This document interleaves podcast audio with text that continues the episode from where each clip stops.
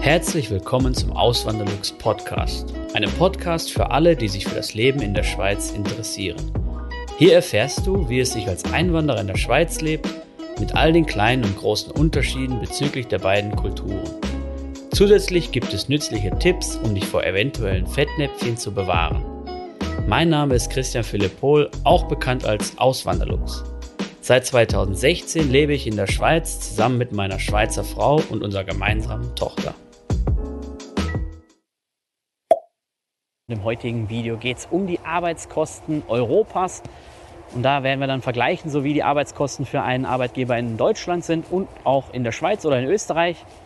Äh, bevor ich das Video beginne, es würde mich sehr freuen, wenn du den Kanal abonnieren würdest. Ich mache immer wieder Videos zum Thema Schweiz, Auswandern in der Schweiz, Leben in der Schweiz oder auch um das Thema Finanzen. Vermögensaufbau kommt auch ein bisschen vor.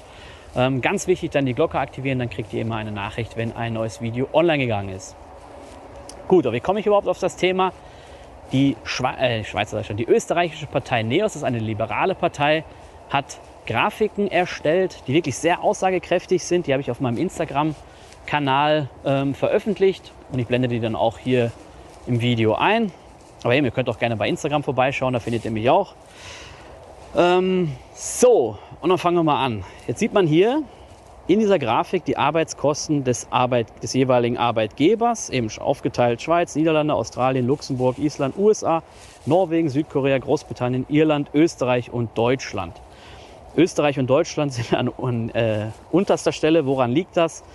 Das liegt daran, dass dann das Nettoeinkommen, was beim Arbeitnehmer ankommt, am niedrigsten ist. So, und jetzt muss man dazu ein bisschen was erklären. Diese Arbeitskosten, also nein, wir müssen also mal ganz anders anfangen.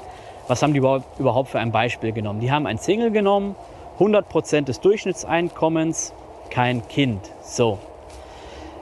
Und dann haben sie ähm, den, die Arbeitskosten berechnet, die der Arbeitgeber für diese Person zahlen muss. Und da ist ja nicht nur das Bruttoeinkommen drin, sondern es sind auch weitere Abgaben oder Sozialversicherungsbeiträge drin, die man selber als Arbeitnehmer gar nicht sieht. Oder auch gewisse Versicherungen und sowas oder vielleicht auch Steuern. In Deutschland zum Beispiel die Gewerbesteuer, die wäre da noch drin.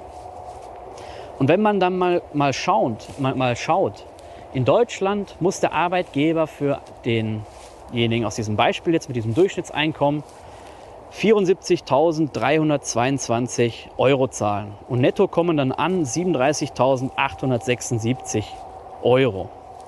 Okay, so viel schon mal dazu. Dann schauen wir mal den österreichischen an. Der muss etwas weniger zahlen, nur 72.073 Franken. Es kommen aber mehr an, nämlich 37.951 Franken.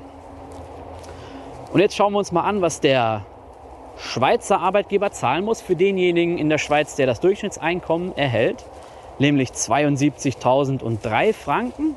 Ist jetzt schon mal weniger als in Deutschland und sogar auch weniger als in Österreich. Es kommen aber 56.117 Franken an.